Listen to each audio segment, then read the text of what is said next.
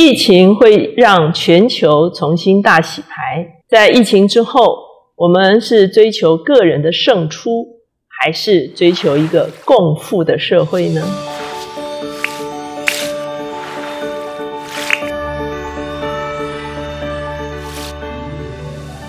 大家好，我是乔美伦老师，每周一次在乔氏书房和大家见面。今天我们的单元是快闪新书。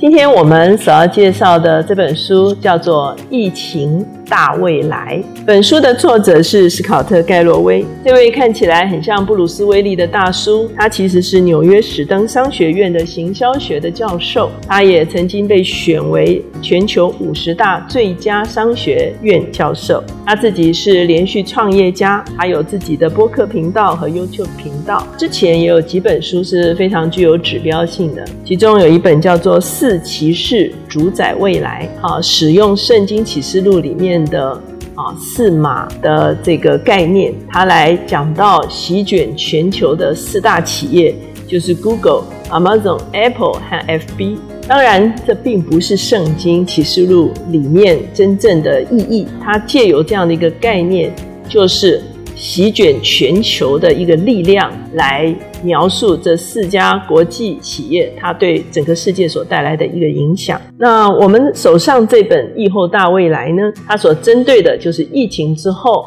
整个世界会有一个什么样子的趋势。他在整本书一开始的时候，他也卖弄一下他的中文哈，在中文里面，危机是用两个字组成的，一个是危险，一个是机会。接下来，在整个疫情结束之后，整个世界的走向，第一个最重要的一个指标就是大加速。他说，美国电子商务在八周之内取得了十年的成长，Apple 呢，在四十二年中间达到了一兆美元的市值，可是只花了二十周就达到了另外一兆美元的这个市值。他发现整个世界。在疫情期间，其实很多东西都是在加速的发展中。可是呢，这个大加速并不是给每一个人都带来帮助。他说，二零二零年的四月的时候，收入四万以下的失业率是百分之四十，可是呢，收入超过十万美元的呢，失业率只有百分之十三。整个加速的结果，贫富不均也同时加速的发生。可是，在这场危机中间，也有一些正向的事情快速发生。比方说，远距医疗进到一个常态的里面，而这个远距医疗会影响整个健保的系统。这个当然，它指的是美国的情况。那远距教育呢？则减低了教育的成本，这对一些啊比较经济不充裕的啊年轻人来讲是一个好消息哈。那外送服务增加了使用在地产品，那所以呢这些事情呢在疫情期间以及疫后，它还仍然会加速的发展。那在这种情况之下，会造成什么样的情况呢？第一个情况就是太弱留强。他提到许多美国老牌的。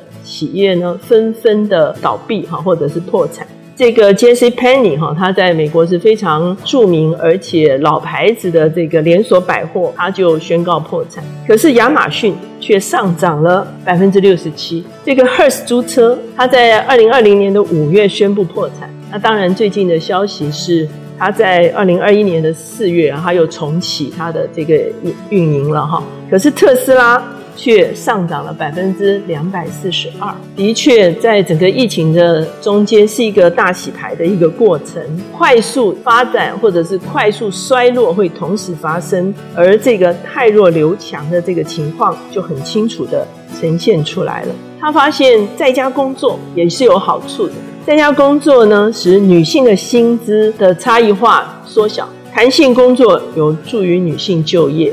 他也发现，超过十万美元的人中间，百分之六十可以在家工作。可是呢，收入四万以下的人，只有百分之十可以在家工作。整个大洗牌的结果，的确造成了很多人更有利，也很多人更失意。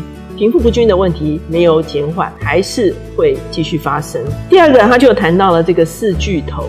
包括 FB 啦，包括 Google 啦，包括 Amazon 啦，包括 Apple 哈，他们有一个所谓的飞轮的这个情况。所谓飞轮，就是运转到一定的速度的时候，它会更加加速。大量的使用科技演算数据和规模哈，造成了政府难以监管。六月份的时候，G7 哈，他们开会，那最后呢，全球有一百三十个国家。支持要征收跨国公司百分之十五的企业税，约束这些超级大公司哈。那他也提到说会有很多破坏性创新出现。他发现独角兽数量增加。什么是独角兽呢？他们用来形容成立不到十年，但是他们的市值。被估值为十亿美元，可是却没有上市的新创公司哈，就叫做独角兽哈。他们常常可以拿到非常充裕的资金，在这段时间里面。这些所谓破坏性创新，他们会有些什么样的特点呢？第一个，他们是满足人性本能需求的服务，比方说食物这个居住哈，比方说食衣住行啊。第二个呢，制裁和人才，使得这些独角兽创新加速发展。那成长与利润是均衡的，意思就是说，有些公司是成长很快，可是没有利润啊；有些公司是有利润哈，这个成长不是非常明显。那现在这些创破坏性创新人，他们常常是成长跟利润均衡，他们就会拿到充裕的资金。再来呢，经常性的收入的搭售组合。比方说，苹果手机跟他们的串流服务是配搭的。再来的时候是逆龄产品哈，什么是逆龄产品？不是说化妆品啊，什么让人家逆龄哈。越是呃使用多，你拿到的优惠折扣也多。愿景式的故事叙事，现在很多啊做这个品牌都要啊讲故事。那再来呢，建立与人好感的伙伴关系。所以呢，这些破坏性创新呢，他们会快速的啊露头哈，就是具备这些特质。再来的时候，它就集中在所谓高等教育哈，在美国的情况中间呢，学费是越来越贵的，学生贷款平均每个人有三万美元的债务哈，教育好像变成是。啊，一个特权，其实这种情况啊，在台湾也是有的。要接受大学教育的成本其实越来越高。我们今天这个作者他自己呢，在纽约史登大学有一个品牌策略的课程。他在二零二零年的时候开始用 Zoom 上课，他的演讲厅其实只能容纳一百六十个人，可是呢，他在线上的虚拟学生有两百八十个。学校只需要多付 Zoom 的费用，聘了一位助教，他们无需增添更大的教室，也无需调整老师的薪资，可是他们却可以有更多的学生来参与这个课程哈，那当然还是付费哈。那在面对疫情的时候，在美国，二零二零年的春天，百分之七十五的学生表示他们对网上学习是不满意的。二零二零年秋季的时候，这个都是开学季哈，期待可以实体上课，可是没有成真。那加州大学就宣布他们只开线上课程。那加州大学在二零二零的毕业生呢，比常春藤联盟的毕业总数还多出了八倍。也就是说，学生开始渐渐接受了线上的一个上课的情况。可是有些学校还没有放弃，他们趁机啊整修校园，重新安排课程，设置课室中间的隔板。到了二零二零年八月的时候。三分之一的学生说他们不要重回校园，五分之一的新生休学，国际学生不来，学校就出现了财政的缺口。到最后，当老师奋斗很久，终于用十二个星期的接纳度超过了过去二十年的总和哈，最后接受的其实是老师哈，然后克服了技术，上了网络，发现学生早就等在那里，而且还奇怪为什么老师弄了那么久才上线哈，这个是一个。真实的情况哈，到了二零二一年的时候，美国有一千三百零二所学校宣布他们要线上上课。那在这个过程中间发生了什么事情呢？第一个，学校可以提升规模，所能够触及的范围更广，甚至国际学生不必到现场来上课。矫正了精英教育的不平等问题，弹性的这个上课的时数呢，使得在职进修成为可能，增加了终身学习的一个可能性。企业呢也开办很多的课程，打破文凭认证，他们提供一些专业的认证。高等教育其实已经走向了另外一个。面貌会用各种其他的方式来取代现场或者是正轨的学校制度。他在最后一章谈到一个很特别的东西，叫做共富社会。那如果我们单看这个是商学院教授的时候，我们会觉得他是非常好像无情的提到了疫后哈整个世界的一个洗牌的结果哈，谁是赢家，谁是输家哈。可是呢，其实他心中另有一个梦想，这个梦想就是美国可以透过这个疫情发生一场修正。社会性的修正，而使得美国成为一个共富的社会。他说，美国原本是共病，整个政府机构的能力被削弱，科学不被信任，个人主义优先，缺乏公民责任的自由。对轻微不便拒绝忍受，我们看到很多美国人啊，年轻人他不愿意戴口罩啦，啊，跑到海滩去狂欢呢，哈，造成这个疫情其实啊，在某一个期间是更加的剧烈的哈。他认为真正的解决之道是复兴社区意识，哈，这是他的说法。等一下我会解释。他说要把被这个财团收编的政府抢救回来，终结财团为他们保护自己财产所设下的政商关系，哈。他说：“我们必须放下对创新者的崇拜，检视他们所推动的剥削和利用。其实也是针对这些啊巨无霸型的企业哈，它所造成的一些问题哈。资本主义创造生产和财富，但是没有办法自我修正。胜利者被奖励，优势导致剥削，持续不平等。唯一可以对这个缺乏约制的市场做出反制的，其实是政府。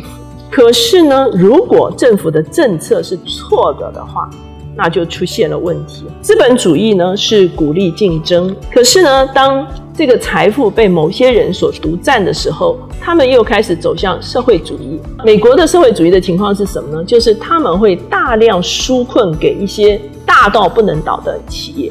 那这种纾困所造成的结果是什么呢？获利的仍然是大企业。其实它已经出现弊病了，好像这个。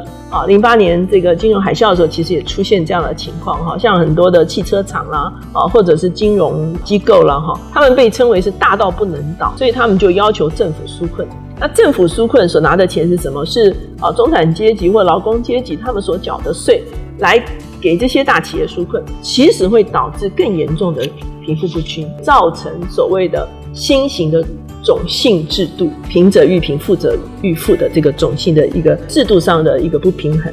他说，德国的做法却是完全不一样。德国的政策是，老板让员工停薪休假啊，因为疫情太严峻了哈。可是呢，政府负担三分之二的工资，工作者他仍然保持雇佣状态，也就是说，他不会哦跑去找一个跟他的专业完全不相干的一个工作，他让这些专业的职工。仍然在他们的职务中间，政府补贴三分之二的薪资，而不是纾困大企业，导致等到疫情缓解、公司恢复作业的时候，他们仍然有足够的合格的职工可以来使用。这个是员工减低他们的风险跟恐惧，其实企业也减低了他们的啊将来是招不到合适的职工的这个风险哈。他说，美国二战的时候，他们的精神是慷慨。但是创新和牺牲，可是现在如同好像在打仗一样。可是美国所呈现的却是不肯戴口罩，只期待政府给多一点的钱，拒绝自我牺牲，然后美其名为自由。哈，富兰克林在签署革命文件的时候，他说：“我们必须团结在一起，不然必会被分头被消灭。”所以他就特别讲到这个 “together” 的这个力量。疫情结束之后，美国究竟如何从共病？走向共富，这个其实才是疫情之后最大的挑战。很多人看这本书呢。可能是在想说，疫情之后怎么样选择一个有利的地位哈，让自己个人更快的胜出哈。可是呢，其实这本书的作者，当然他也提到一些现象，将来可能会发生什么现象。可是他也解明了这些现象会所会带来的社会的问题。他这个地方所谓的社区意识，指的就是我们其实是命运共同体，善用政策来修正原本社会就有的偏差，因为疫情而更严重的偏差，疫情之后，整个社会透过一个政策的修正，能够成为一个共富的社会，这才是他在这本书他真正要讨论的东西。所以今天这本书《疫后大未来》推荐给大家。